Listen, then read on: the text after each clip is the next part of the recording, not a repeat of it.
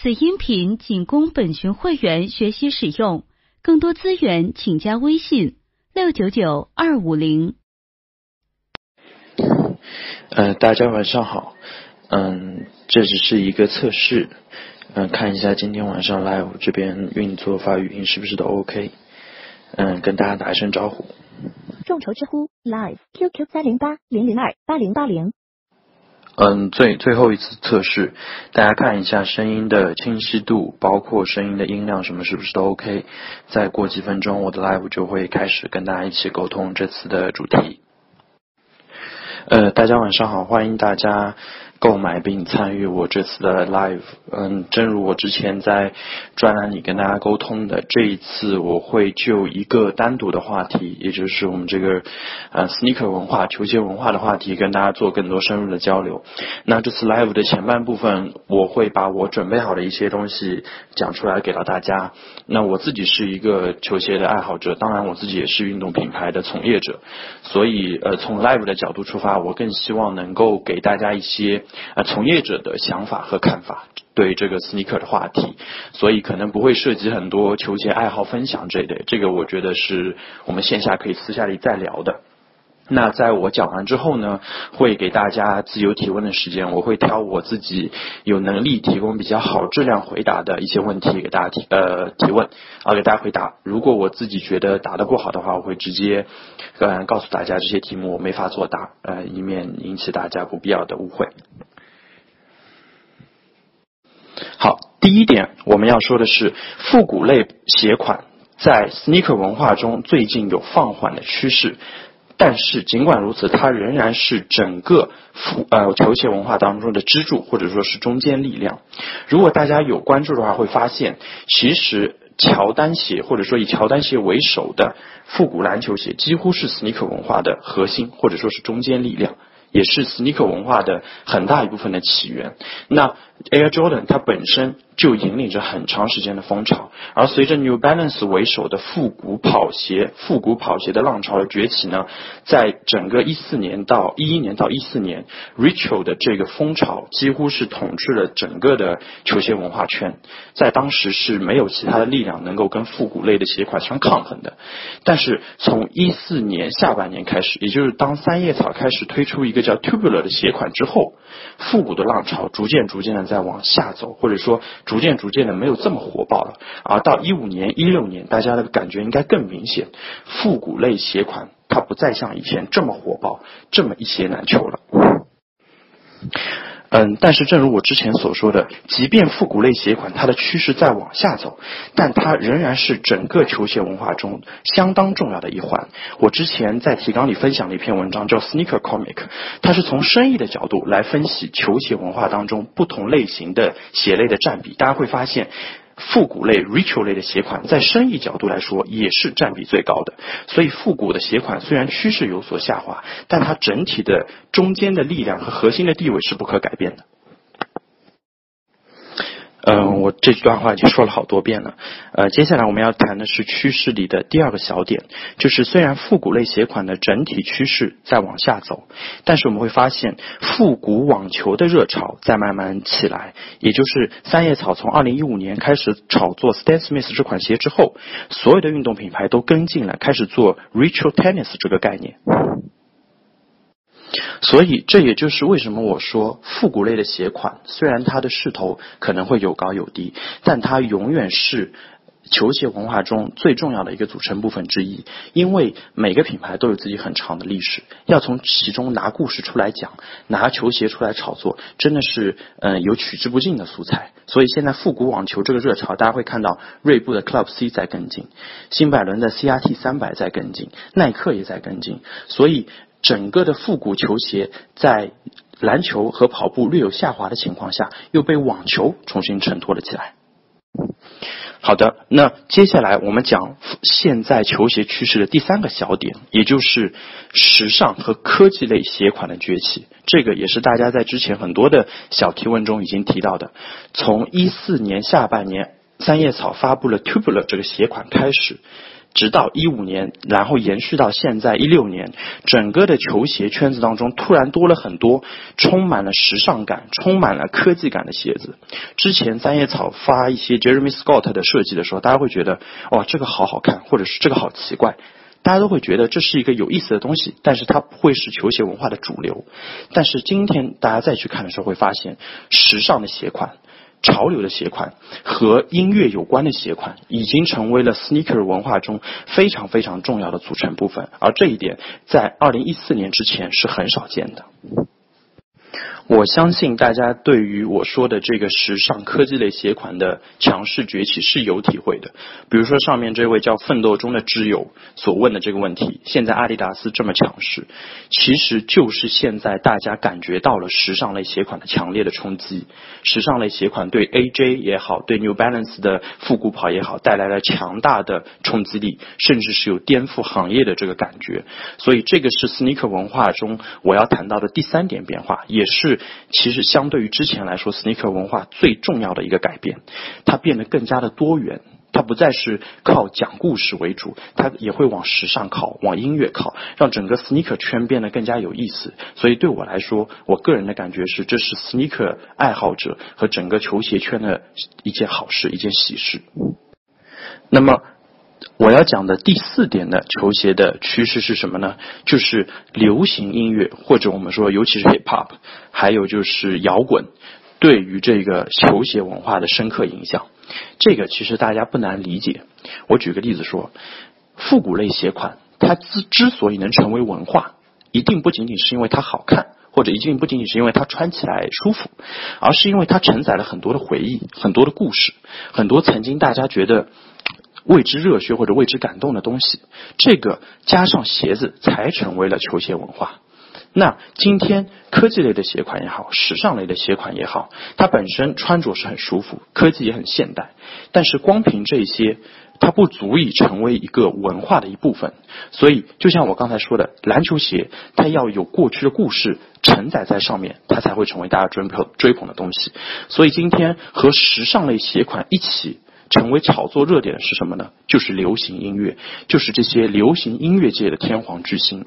，Ken West 也好，Rihanna 也好，Kendrick Lamar 也好，是他们赋予了这些科技类鞋款新的故事。所以，当大家去买一双 Easy 的时候，不仅仅是因为它好看，或者不仅仅是因为它穿着舒服，更是因为哦。这双鞋也是有故事的，它的故事呢和 Air Jordan 不一样，Air Jordan 讲述的是一个热血篮球的故事，Easy 讲述的是一个尖端时尚的故事。所以，为了让球鞋文化更加的多元，品牌公司也好，整个的潮流圈推动也好，我们会发现音乐和鞋子的联系更加紧密，它成了球鞋文化中必不可少的一部分。好的，那以上就是我想说的今天 live 的第一个小部分，就是球鞋文化和趋势近年来有些什么样的变化。总结起来两大方面，一类是复古类鞋款，首先它的总体趋势在往下走，但是呢，其中复古网球鞋作为新生的代表在往上提，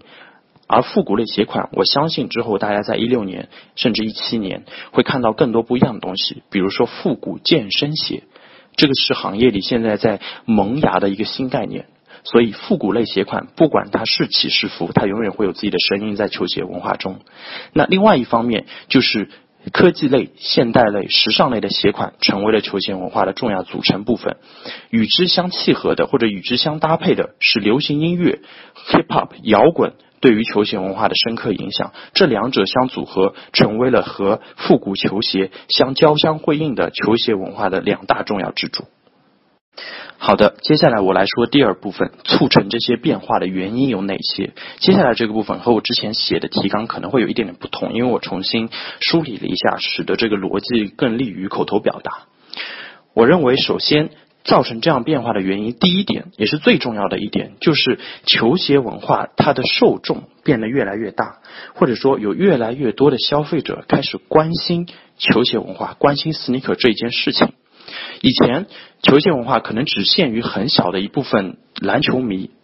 他们从小看乔丹的球，看科比的球，看艾弗森的球，所以他们会对这些 sneaker 的篮球鞋很有兴趣，从而培养起了我们比较早认识的球鞋文化。但是随着网络的发展，随着运动品牌不断的扩张，随着球鞋各种品类的不断的繁多，接触球鞋文化的人越来越多。很多只是普普通通的消费者，或者很多都是嗯比较有钱，或者是比较有时间，或者比较有兴趣的年轻人来参与到这个圈子当中。所以整个球鞋文化它不再是一个小众的文化，而是面向于更大的、更广大的消费者。这个是。促成球鞋文化趋势改变的一个最根本、最主要的原因，也就是这个文化它容容纳的东西更多了。好，然后我们继续说，当这个消当越来越多的人开始关心球鞋文化的时候，那他们对球鞋文化就会提出不同的诉求。原来的就像我刚刚提到的，最开始的那批 sneakerhead，他们可能会关心什么？关心这双鞋它有没有故事？关心这双 Air Jordan 乔丹是穿着它打的哪场比赛？所以呢，球鞋穿着是不是舒服？球鞋穿着是不是合脚？可能不是很重要，有故事才是最重要的。但是随着参与球鞋文化的普通消费者越来越多，大家关心的东西也就更广了。普通消费者会关心什么？哎，这个鞋子穿的舒不舒服？这个鞋子穿着压马路能不能脚不酸？或者这个鞋子穿在脚上有没有足够的话题感？所以大家对于球鞋文化提出了很多不一样的诉求。一双鞋子它不再仅仅是有故事就能被球鞋文化圈所认可，不再是有故事就能被消费者们所认可。所以消费者对于鞋子本身有不同的诉求，对球鞋文化本身提出了不同的渴望。才导致了球鞋文化产开始有更多多元化的发展，有我刚才提到的那些复古网球新的增长，现代类鞋款新的增长，才有这样的变化。好，我们紧接着上面两点讲，首先再帮大家回顾一下。接触球鞋文化的消费者越来越多，这个圈子越来越广。那每个人在这个圈子当中都提出不同的诉求，都有不同的需求和爱好。那么接下来就是讲到了第三点，就是运动品牌和零售商们会紧密的跟着消费者走。因为大家知道，消费者的喜好就是品牌商赚的钱嘛。所以今天当大家对于这类鞋款有更多的诉求的时候，运动品牌肯定会去推动它，会去炒作它，会去帮大家去买到这一类合适的鞋款。所以现在最主流的消费者他们有什么需求？或者我们说最普通的大众的消费者有什么需求？大家都希望能穿一双话题感很强、很舒服而且很好看的鞋子。所以这一类的鞋款。就成为了品牌公司力炒的科技类的鞋款，大家熟悉的 Boost 科技，大家熟悉的 Flyknit 科技，为什么今天彪马会把 Rihanna 拉到他们的阵营里来？就是为了迎合更多球鞋文化里新消费者的需求，让这个球鞋文化能够满足更多不同的人，而不仅仅是最开始的那一批比较老的 Sneakerhead。所以，运动品牌在这背后做了很多的推动，很花了很多的力气。那随着品牌公司的主主力的推动之后，越来越多的潮流就被引领起来。那么，曾经不知道想买什么，或者说不知道要跟什么风的消费者，他们也找到了前进的方向。这样的话呢，sneaker 文化本身就越滚越大，而 sneaker 文化当中的这些新兴力量也被越来越多的人所追捧。那。既然运动品牌，我刚刚提到已经开始为消费者提供这样的鞋款，那最后消费者本身之间也就有了很强的互动。因为为什么？因为现在社交网络太发达了。之前我在呃提纲里面给大家贴过一张 Instagram 二零一五年运动品牌点赞数量的排行榜，第一名就是三叶草。当时是非常清晰的反映出了三叶草在 Easy 和 Tubular 的带领之下，在 Instagram 上很受欢迎，所以。越来越多的信息被分享出去，sneaker 圈不再是一个小圈子，而不是说今天只有大家看球了才聊了起来。越来越多的人可以分享信息，越来越多的人越来越多的人愿意分享信息，使得整个球鞋文化变得更加的多元，更加的愿容易被人接受。可能有的时候我拿一双 Air Jordan 过来，把乔丹的故事讲一万遍，大家会觉得。有点头疼，或者没有看过篮球的人会觉得，哎，有点不能接受。但是我今天在 Instagram 上看到一张 Easy 的照片，下面有几个 Hashtags，有几个标签，我就很容易的知道，这个是现在球鞋文化的主流，这个是现在球鞋文化的引导者。所以可能会出现跟风购买，可能会出现球鞋炒作，也可能会出现培养出新的忠实的消费者。而这个就是社交网络对于球鞋文化的一个强力的推动作用。啊，我来插一句，好看和穿搭这两位，一位叫 Benny 的朋友，一位叫 Laughing 的朋友，你们提到的非常重要，这个也是消费者对于鞋款的诉求。其实可以归结到我刚才讲的第二点里，什么意思呢？就是因为 sneaker 文化它涵盖的范围越来越多，呃，进来的消费者越来越多，大家对鞋子的要求就越来越大。你们两位说的好看，穿搭是非常非常重要的理由。很多人现在为什么觉得穿 E Z 三五零或者是穿一些比较素的 Sock Dart 这样的鞋子好，就是因为穿搭很方便，一脚蹬进去，颜色比较素，穿什么衣服都好搭配。所以这个就是促使多元文多元 sneaker 文化的一个根本的消费者的动因，这是很好的一点。你看，这位 Anson 同学提到的这一点，也是映衬了我刚才说的消费者越来越多元化。以前的 sneakerhead，我认识的几位老鞋头，我们说的老鞋头，几乎是不管 Air Jordan 穿在脚上舒不舒服的，只要是 Air Jordan，哪怕小半码、小一码，碰到重要的场合，那都得穿着出去。但是随着越来越多普通的消费者，像我，我就不看篮球，所以今天如果 Air Jordan Air Jordan One 进穿放在我的面前，我可能都不会有太多的感觉。我的第一个问题就是穿着它好热不舒服。大家注意到没有？这个就是不同的消费者对球鞋文化提出不同的诉求。好，接下来是我本次 live 准备的第三点，也就是一些实例的跟大家分享。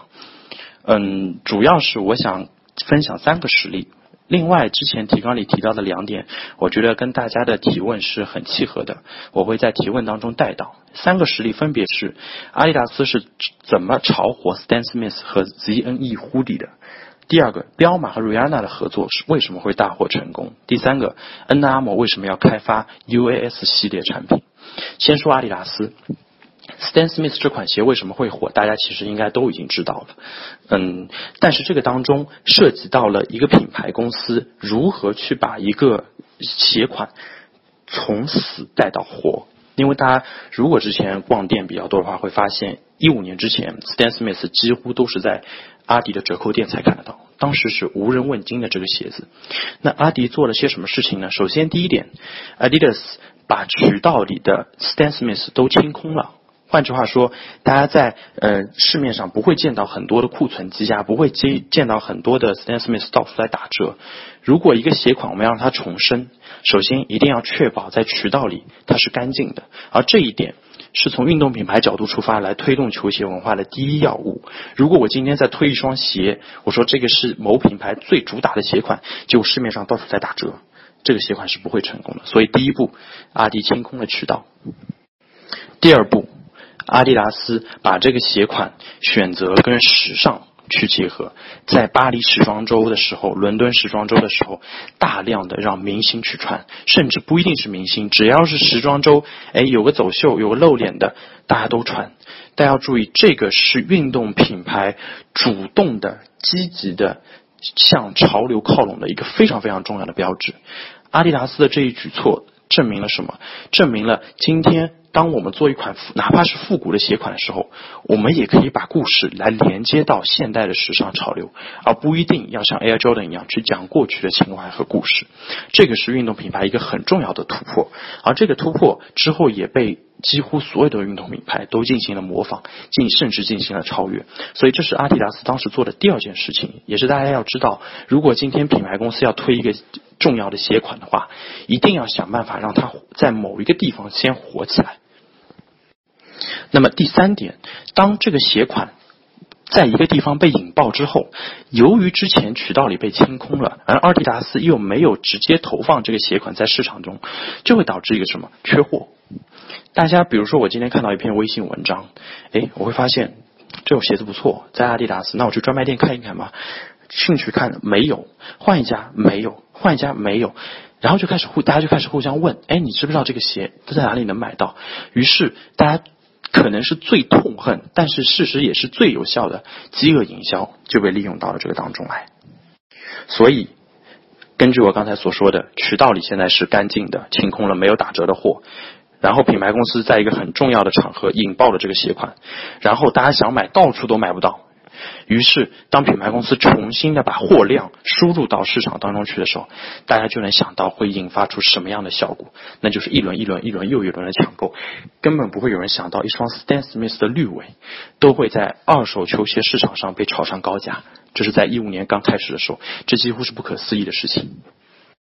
好，然后再提一句阿迪达斯的 ZNE Hoodie，如果大家有关心的话，这件白色的帽衫最近又在朋友圈比较火。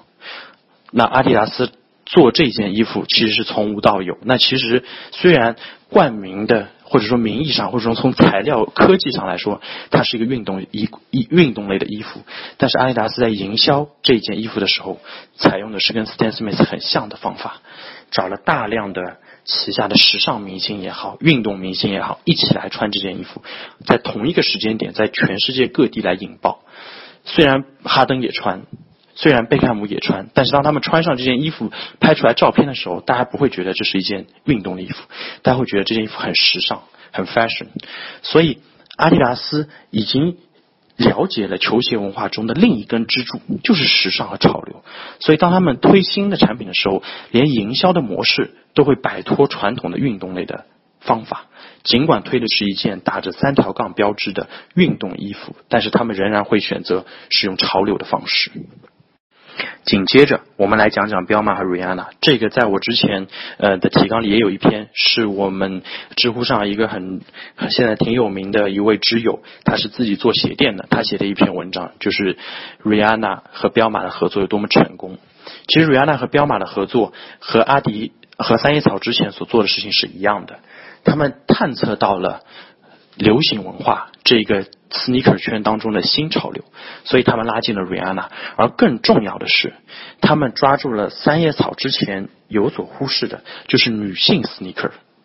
大家可能会觉得女性 sneaker 之前一直有啊，比如说 Air Jordan 经常会卖鸳鸯款，或者说卖情侣鞋。但是大家要知道，这个当中女性消费者永远是被。感觉是捆绑在男性消费者身上的，很少有一款专属于女性的绝对重量级的鞋款，而彪马看准了这个时机，一脚插进了这个 sneaker 圈的文化，用 Rihanna 大获成功。不管是之前出的松糕鞋，还是之后的呃大家比较网上看的比较多的毛毛的洗澡拖，都获得了很大很大的成功，就是因为他们看到了女性 sneaker 的这个机会点。所以聊完这两个案例，大家再往回想一想，刚刚我提到的球鞋文化的第二大趋势是什么？是潮流文化、音乐对于 sneaker 的圈子的影响越来越大。三叶草和彪马都在这里找到了自己的机会，而彪马更重要的一点是什么？他们找到了女性 sneaker 和 fashion 所结合的一个机会点，这个点三叶草之前没有抓住。Nike 之前也没有完全抓住，而这一次彪马如果攥在手里了，之后他们就不会轻易放掉，这是彪马很成功的一点。而我自己也很高兴，彪马能够做出这个 collection，因为它让整个 sneaker 圈变得更加丰富。今天女孩子也可以说，你看有我专门的 sneaker，我也可以去追我喜欢的鞋子。今天我们也可以看到女孩子为了自己喜欢的球鞋去通宵排队，这真的是一件让人很畅快的事情。众筹知乎 Live QQ 三零八零零二八零八零。最后一个案例就是 UAS，就是 Under Armour Sportswear。这个我不知道大家有没有所了解。呃，如果呃暂时不了解的朋友，我可以大家解释一下，它是 Under Armour 开发的一条休闲产品线。但是呢，它的价位段和衣服的面料材质走的是非常高端、非常 premium 的路线。大家知道，Under Armour 是一个非常有名的做 sports performance 专业运动服饰、专业运动鞋款的公司。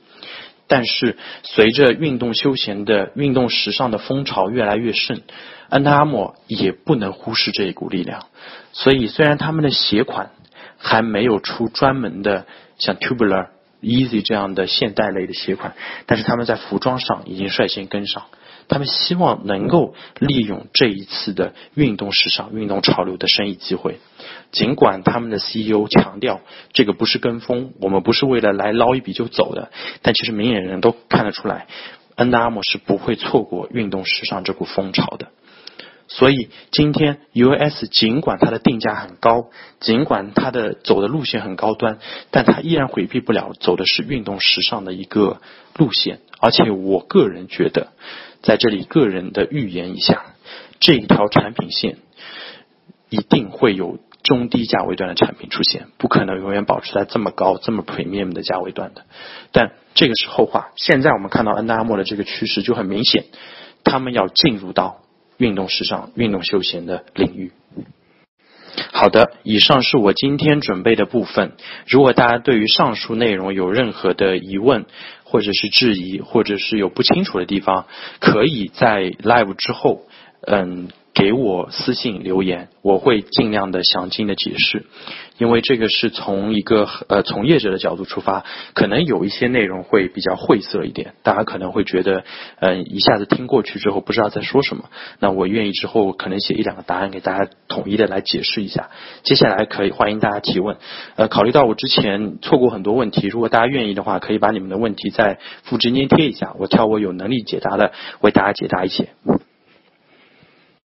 嗯，关于这个问题，其实我我可以统一回答，因为很多知友都会问说，哎，几万的一双鞋子值不值？几千一双的鞋子值不值？其实这个我觉得完全真的是完全因人而异的。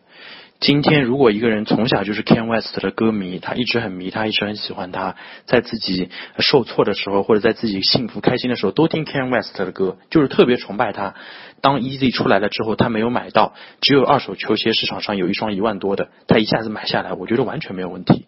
所以，嗯，这个完全是因人而异的。有的人就是觉得为话题感付出这么多金钱是值得，有的或者有的人就像我刚才说的一样，他确实是真的喜爱。那有的人可能就觉得，哎。为什么要为一些呃布和科技鞋子就付出这么多钱？没必要。所以这个完全是个个人判断的问题。我觉得，嗯，大家完全不用太介意。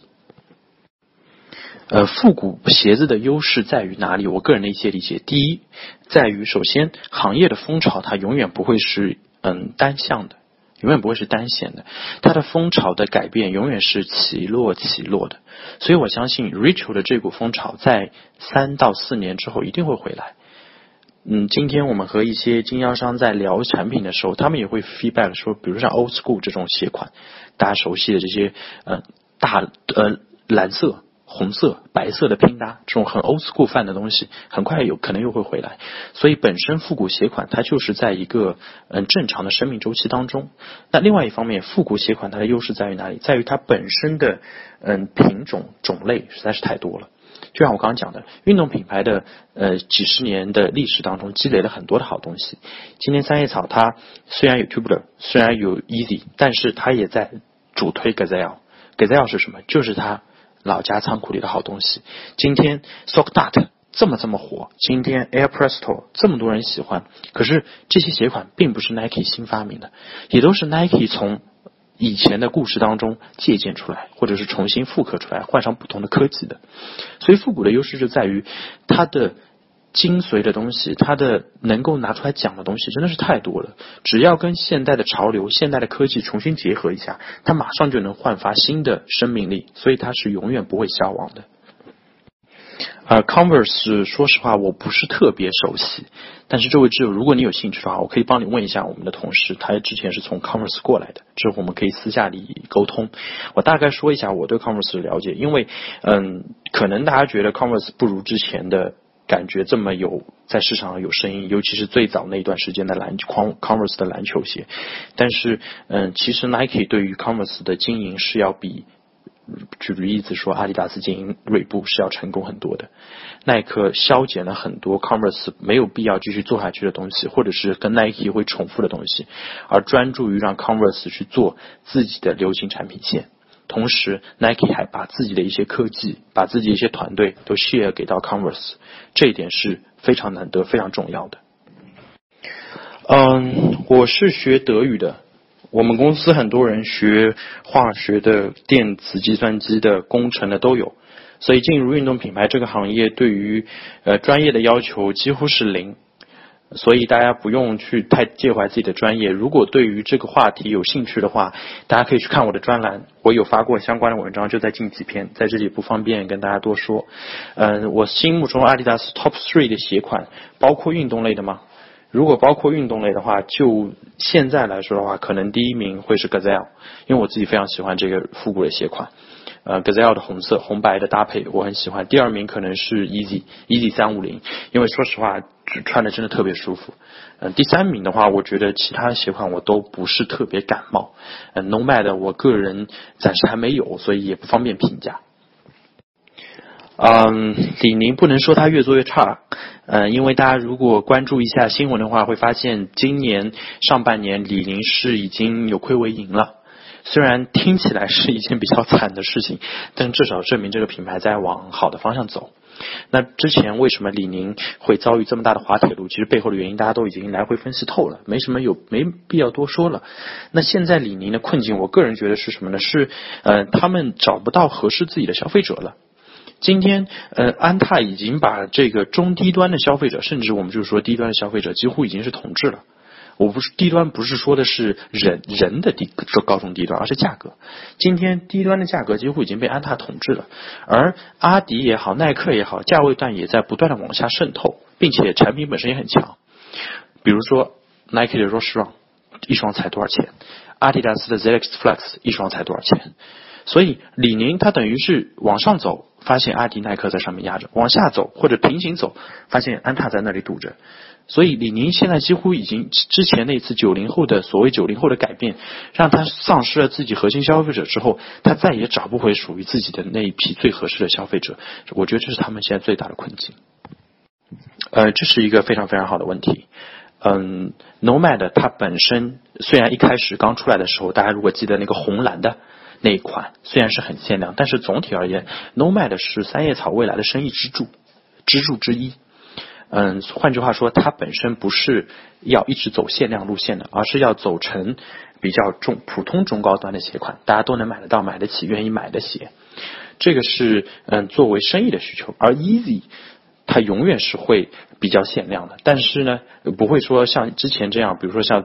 第一款 Easy 七五零，那全国好像也就没几双。这个样的限量是不会的，但是 Easy 总体而言，它仍然会是作为品牌做噱头、做营销、做金字塔顶端的一个重要的宝石，而 Nomad 会是成为生意的支柱。这是一个非常非常好的问题，因为我之前跟一些同行们聊过，就是说，像彪马的那个 Rihanna 的拖鞋，说实话真的非常非常便宜，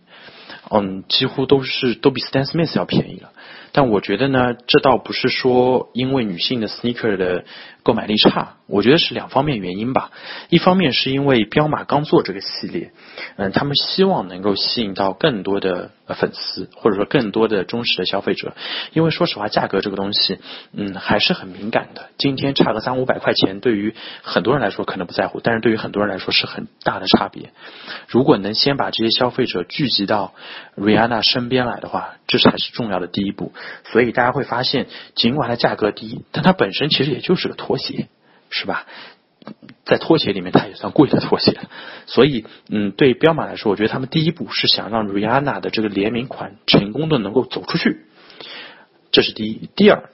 彪马最近为 Rihanna 的发布上市的那个 Collection 里面有很多服装。大家如果去打听一下，那些服装的价格都是吓死人的价格，所以彪马是很精妙的在平衡对 Rihanna 产品的一个价格的定位，既要能够消吸引更多的消费者，让他们来接受 Rihanna 系列，同时他们也希望让 Rihanna 出更多的高端的东西，让它的整个的光辉度或者整个的可求度一直保持在比较高的位置。这个是我对 Rihanna 产品定价的理解。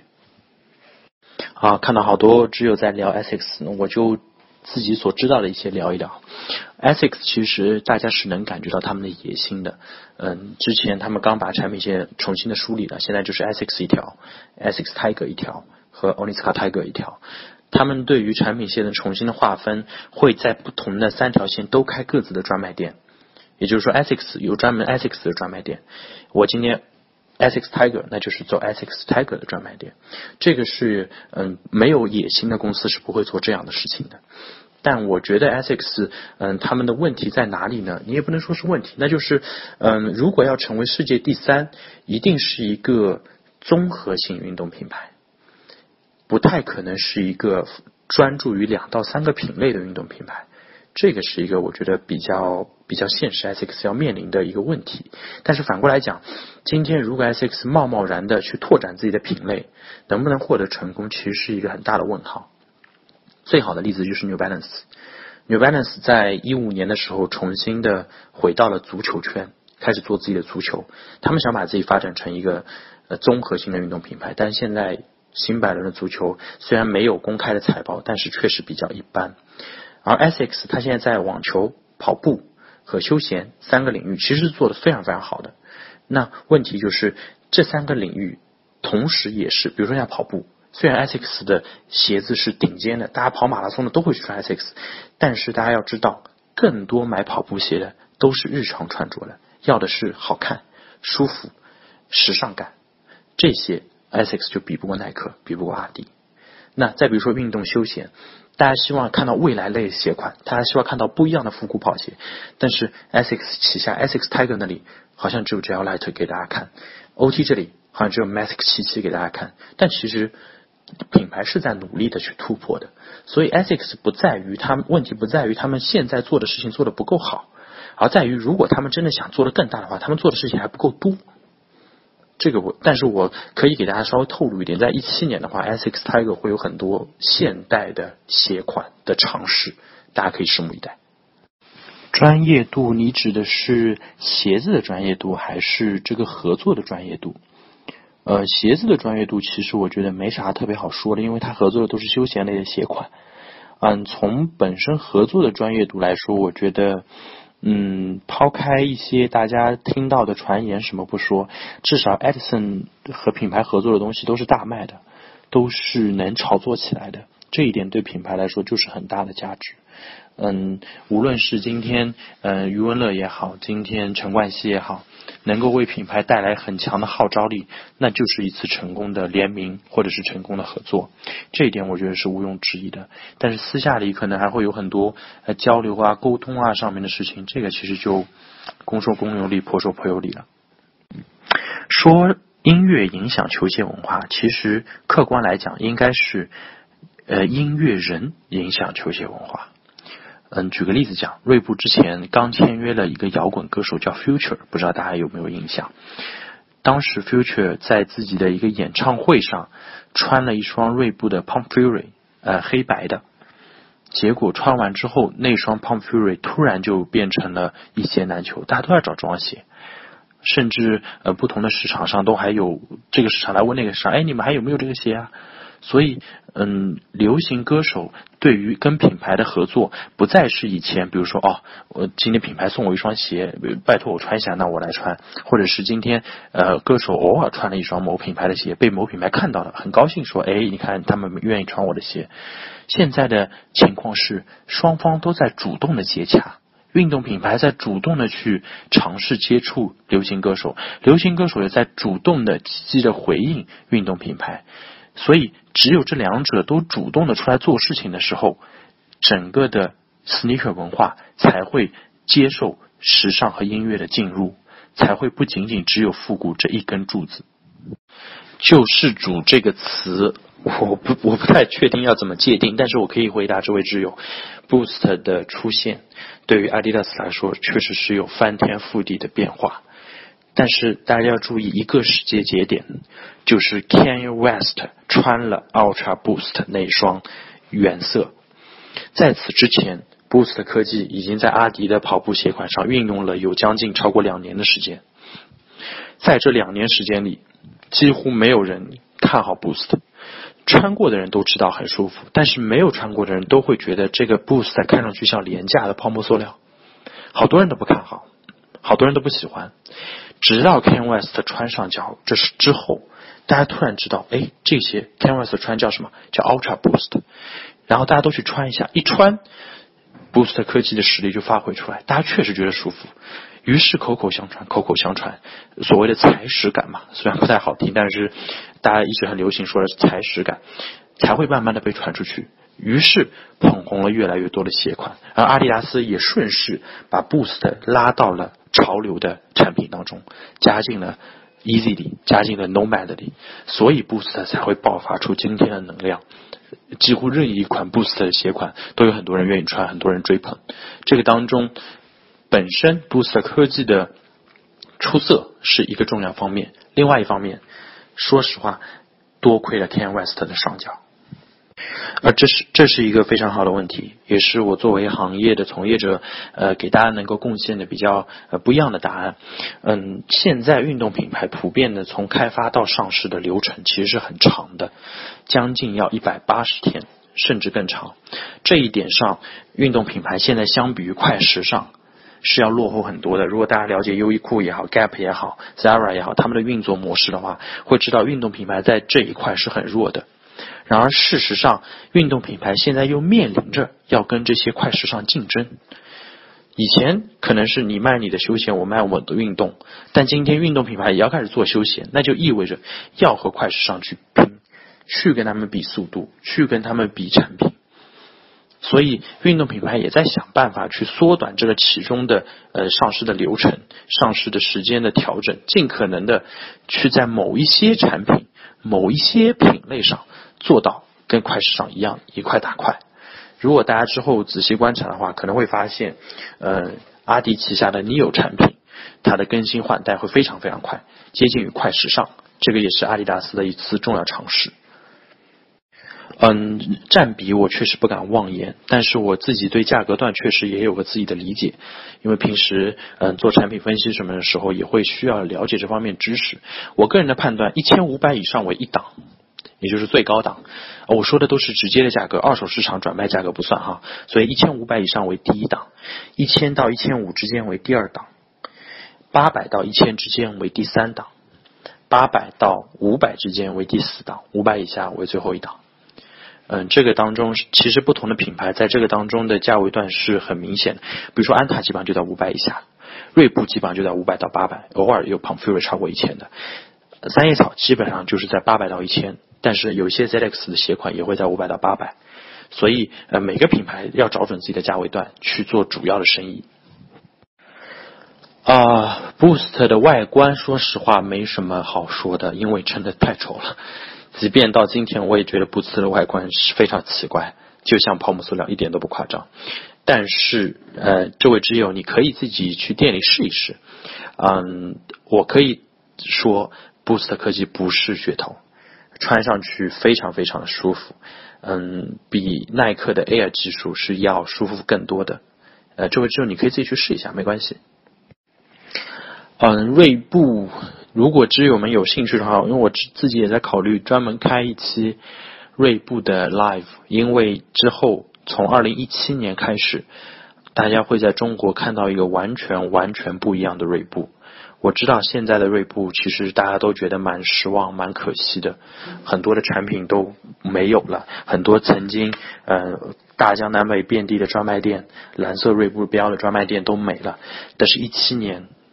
会有一个完全不一样的锐步呈现在大家面前。这一次跟 Pump Fury 的做的三十家潮流杂志、潮流品牌的合作，只是一个开始，只是一个嗯可以说是很小很小的一部分。之后品牌会有大的动作给到大家看。嗯，这个不能说是厚古薄今，这个又回到我之前讲的复古类鞋款的，嗯，风潮在往下慢慢的走。其实原因很简单，因为复古类鞋款，嗯，尤其是像你提到的 Air Jordan，它其实是在消费过去的事情。嗯，它其实消费的是很特定的一群人，而当这群人慢慢的不去买的时候，它很难用原来的方式笼络到新的消费者。所以，为什么 Air Jordan 它一直在尝试把鞋子改得更现代？为什么一直在尝试嗯去做一些新的产品，找一些新的人来做？就是因为他希望 Air Jordan 真正的成为一个不依靠过去的故事而能够独立存活的品牌。今天大家看到 Air Jordan 烂大街的时候，会说：“哎呀，这些人根本不知道乔丹的故事，就穿乔丹的鞋子有什么意思？”可能在真的 Sneakerhead 眼里，会觉得这些人比较跟风，但乔丹。品牌就希望看到这样的事情发生，他们希望乔丹鞋不再是一个存活在过去的故事，他希望它能成为一个时尚和球鞋的标志。所以，为什么对于很多真的 sneakerhead 来说，近几代的球鞋会觉得越来越一般，甚至这次三十一出来之后，好多人都都都在批评，都在指责。但是对于乔丹来说，他就是希望，我是指这个品牌啊，他就是希望能够把这个鞋款做的，从生意角度来说。更加的宽广，嗯，其实这位挚友说的问题，因为我刚一下子没反应过来，因为，呃，我自己我自己做的这个渠道里面，其实发售都还好，但是你说的这下，我确实觉得你说的是有道理的，嗯，但是我可以问这个挚友一个问题，你可以仔细回想一下啊，在 Easy 和 Nomad 出来之前，上一次阿迪达斯的鞋子有人排队排这么长的队是什么时候？能想得出来吗？几乎想不出来，对不对？因为说实话。阿迪真的很久没有操作过这么火爆的场面了，所以当今天像耐克已经习惯了应付各种，就是官网突然发售，一帮人拥上来，服务器怎么承载，或者是线下发售，很多人来排队，保安也好，鞋贩子也好，治呃交通也好，到底该怎么处理，都很熟。但是你会发现，到阿迪一来，会发现阿迪像个门外汉一样，不是因为阿迪。不不知道去这么做，而是因为阿迪好久好久没有发过这么受欢迎的鞋子了，这个确实是一个硬伤。但是如果你细心的话，你去观察一些，比如说一些潮店，我举个例子说，比如咱们呃北京和沈阳建的比较多一个叫 Force 的店，他在发 Easy 也好，发耐克也好，他的方式都是一样的，都是井然有序的。所以嗯。对于零售商而言，因为他接受过耐克的大场面，今天你阿迪来大场面，无非就是换个牌子嘛。我还是搞一个，就比如说先抽签，然后实名登记，然后抽号，然后购买，当场只接受现金，不接受刷卡，或者是有些鞋店防得更严的，要当场撕下标签穿走的。这些零售商很熟悉的，但是对品牌公司而言，他可能都还不熟悉这些流程，所以当 n o m a 一下子火起来的时候，显得手足无措。这些其实，在近几次的 Easy 的发售当中，其实已经逐渐改善。嗯，这位挚友，如果你有兴趣的话，可以点击看一下我之前的回答。然后你如果按赞同数排序的话，有一个比排的比较靠前的回答，叫做为什么在 NBA 赛场穿耐克篮球鞋与阿迪达斯篮球鞋的人数相差很多？这个答案里面，我比较完整的解释了呃二者的差距。到底是什么原因造成的？那同时我还回答过，比如说像呃为什么阿迪达斯没有跟张沃顺利续约，或者是阿迪达斯和耐克的篮球差距到底在哪里？还有阿迪签约哈登这些，我我都零零散散答过，嗯，里面基本上都能提到或者是涉及你提的这个问题，你可以有兴趣可以找找看看。嗯，其实从目前来看，两家都摸清楚了路数。都知道了应该对这个收购来的品牌做什么。耐克摸清的更早一些，锐步稍晚一些。嗯，其实 Converse 现在在耐克旗下是完全找到了自己的位置的，它的产品和耐克是有很强的互补性的。而锐步在转身转型做了健身品牌之后，总算也是摸清了自己的路线，并且跟阿迪的主品牌有一个很好的呼应。所以我觉得二者现在都算找清楚了自己的位置，嗯，但是不得不承认的是，耐克和 Converse 是要走在前面一点的。嗯，集合店一般我们我我喜欢把它叫做多品店，就是 multi brand store。嗯，我个人觉得这一个业态或者这个零售的模式，嗯，在中国的发展，我个人并不算特别看好。因为如果大家熟悉国外零售模式的话，比如像美国或者是西欧，几乎都是品牌集合店，比如说像 Foot Locker、像 ABC Mart 都是这样的店铺。在中国，绝大部分的生意、绝大部分的店铺形式都是专卖店。现在做的比较大的几个多品店，比如说像 Force，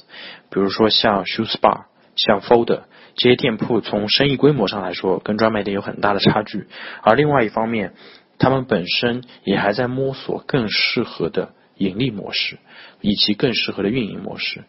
嗯，其实像 Folder 是从韩国来的，Shoemaker 也是从韩国来的，他们在韩国都很成功，但是在中国却碰到了很多的考验。所以我觉得这个业态能不能在中国要蓬勃的发展起来，还是需要这个行业里的人一起努力。才能克服很多的困难，因为中国的专卖店其实已经完全形成一个体系了。中国阿迪达斯有八千多家专卖店，二零二零年可能有超过一万家。多品店怎么找到自己的位置就很难，需要大家去花时间想。好的，我最后就答这个户外鞋的题目作为今天 live 的最后一个问题。嗯，坦白讲，我对户外鞋接触不多，因为我自己做的这个渠道里面并不卖这种鞋子。但是我知道户外这个品类在很多公司里，包括阿迪达斯里，是一个很重要的增长品类。大家也会发现，阿迪达斯也开了很多户外专门店，就是只卖阿迪达斯户外产品的。这是一个，嗯，户外产品是一个很成熟的消费市场会很渴求的东西。今天在一个刚刚起步的消费市场里面，他们不会去买户外鞋，他们只会买运动休闲类的或者是入门级的产品。户外鞋一般比较专业，它是成熟消费市场的一个需求的产品。那中国的运动消费市场，尤其是在一二线城市，或者说在一线城市，正在往这个方向走，所以户外的市场一定会慢慢的起来，慢慢的被做的越来越大。但是这个进程是跟着消费者的成长一起的，而不是一个品牌公司能够强推的。今天 Stan Smith 这个鞋可以强推，因为任何人都能穿。今天户外这种功能性很强、外观比较一般的鞋子。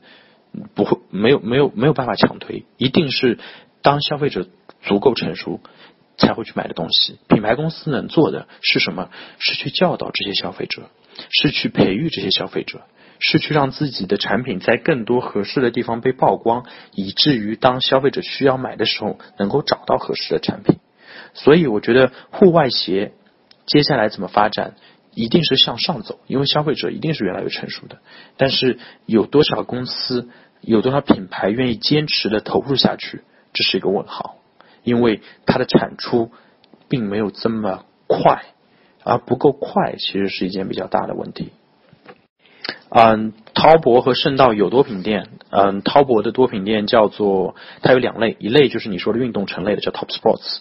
嗯，它有休闲类的多品店，就叫 T Plus，Y Y 也就是圣道也有，它有 Y Y Life 和 Y Y Sports 两种，Y Y Life 就是休闲的，Y Y Sports 就是运动的。你说的运动城是另外一种形式，但是我刚刚讲的两个，呃，都是有各自的多品店的。你有兴趣的话，可以去查一下，是有的。